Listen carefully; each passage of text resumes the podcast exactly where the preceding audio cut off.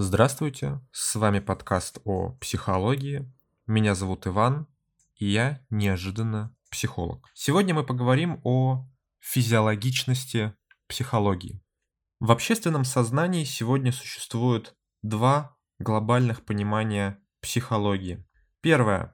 Психология занимается метафизическими, научно-популярными вещами и учит людей, как жить. И второе. Психология занимается изучением психики, в частности поведением, которое основано на физиологических реакциях.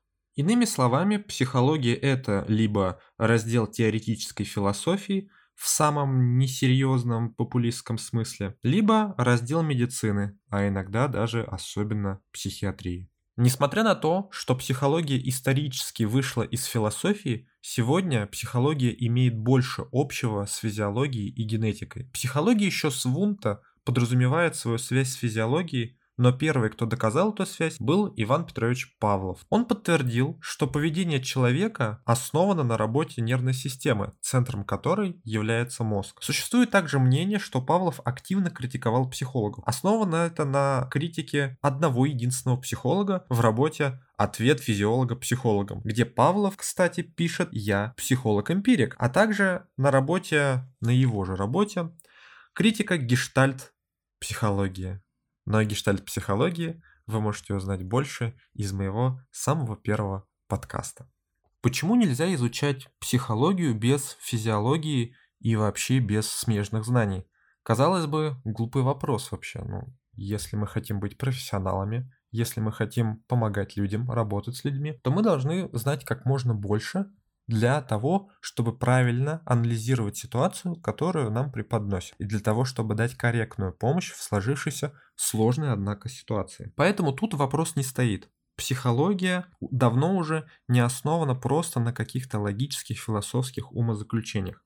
Психология подкреплена экспериментами, в частности, экспериментами по медицине, экспериментами по анатомии, физиологии и, конечно же, генетики. Все эти знания в совокупности дают нам объективную картину того, с чем приходит к нам клиент. И нужно понимать, что клиент всегда приходит с жалобой. Клиент не может самостоятельно проанализировать свою ситуацию и дотошно со всеми деталями понять и описать, что на самом деле его беспокоит. Задача же психолога правильно понять, интерпретировать все сказанное клиентом и направить его к нужной точке помощи. Почему я говорю направить? А тут опять-таки не обошлось без Павлова, потому что все современное психологическое консультирование на самом деле так или иначе основано на учении Павлова о второй сигнальной системе. А вторая сигнальная система это наша с вами речь. Павлов же доказал, что вторая сигнальная система может воздействовать на первую сигнальную систему, а именно на наши ощущения. А ощущение, как наиболее древнее образование, лежит в основе эмоций, чувств и даже мыслей. Речь – одно из наиболее сложных биологических и эволюционных образований у человека. Благодаря речи мы учимся, познаем мир и можем влиять на него. В частности, речь является внешней вербализацией нашей мысли, а наши мысли отчасти культуре формируются благодаря речи, потому что другие люди что-то нам говорят, учат нас в школе, мы это слышим, понимаем и как-то изменяем свое мышление. И это значит, что речь вполне способна воздействовать на конечный главный человеческий продукт, а именно на его мышление. Все это сегодня кажется банальными знаниями, которые и так доступны каждому первокласснику. Но если бы не большая история науки, в частности физиологии, мы бы относились к этому не с такой простотой. А зачем психологу знать анатомию? Как эти знания вообще помогают его деятельности? Ну, на самом деле психологу и правда не обязательно знать всю анатомию человека досконально.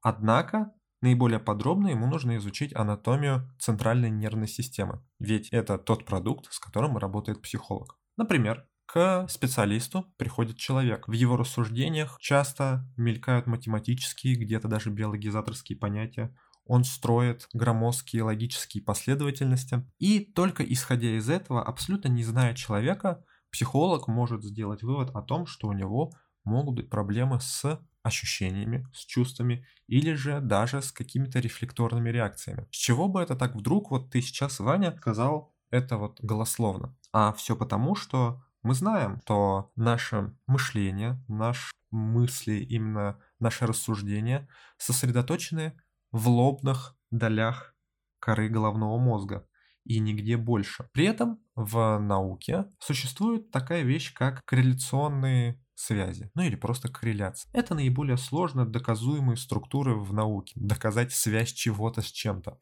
Однако связи есть. И, например, есть такая связь, предположение о том, что большая лобная активность частично угнетает любую другую активность мозга. А все наши чувства, в частности, происходят из-за веления мозга. И поэтому у человека, у которого наиболее развиты лобные доли, которые очень часто их используют, и это имеет проявление в его мышлении, может столкнуться с типичными для этого случая проблемами. А типичными мы их называем потому, что обладаем достаточными научными знаниями в этой области. Можно сказать, что психология это как физика, только сложнее, потому что в физике мы можем померить некие явления или придумать прибор для того, чтобы померить, если не видим чего-то. Психология же достаточно изменчива и труднозамерима. При этом ее основы остаются такими же вечными, как и законы физики. Для того, чтобы что-то понять в психологии, установить какой-то закон,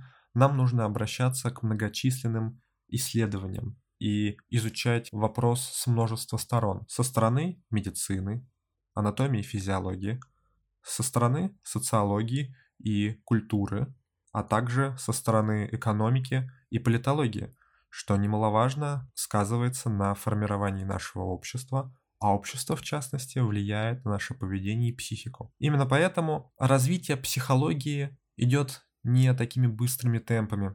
Развитие именно научной психологии идет еще медленнее. Потому что сегодня в современную эпоху зародилось очень много фейковых движений и фейковых знаний, которые основаны на не пойми чем.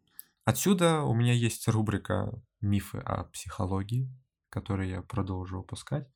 А этот же выпуск больше не про мифы, а про то, почему психология такая, какая она есть, почему она именно фундаментальная наука. Что же получается, что психолог это и экономист, и анатомист, и еще куча всего. Ну, отчасти получается так. Психологическое образование – это смесь множества фундаментальных наук, множества знаний, но некоторые знания не настолько погружены в непосредственно главную тему этого знания. Я постараюсь объяснить. Шерлок Холмс не знал всю химию. Он знал только ту часть химии, которая необходима его в его изысканиях. С психологами точно так же. Мы изучаем только ту часть смежной науки, которая нам наиболее важна. Отсюда, конечно, вытекают существенные минусы, что мы можем не знать каких-то, казалось бы, общеизвестных в науке фактов, но наше обучение при этом не растягивается до десятков и десятков лет и занимает 5-6, как у всех. Я, конечно же, не говорю про современные обрезанные всякие бакалаврские программы по 4 и меньше лет, но психологическое образование — это довольно полное, фундаментальное образование, которое дает большое представление о современном окружающем мире и об истории возникновения этого мира, потому что объектом исследования является не просто психика человека, а сам человек в его поведении и на всем протяжении его жизнедеятельности. Что ж, получилась такая коротенькая заметочка на тему. В следующий раз будем брать более точечные темы и раскрывать их. А если у вас есть какие-то вопросы, вы можете прислать их на мою почту – которая есть в описании к этому каналу подкастов. Если вы смотрите с Яндекса, то придется зайти с компьютера. Иван Псай 13 собака яндекс.ру. А на сегодня это все. Пока.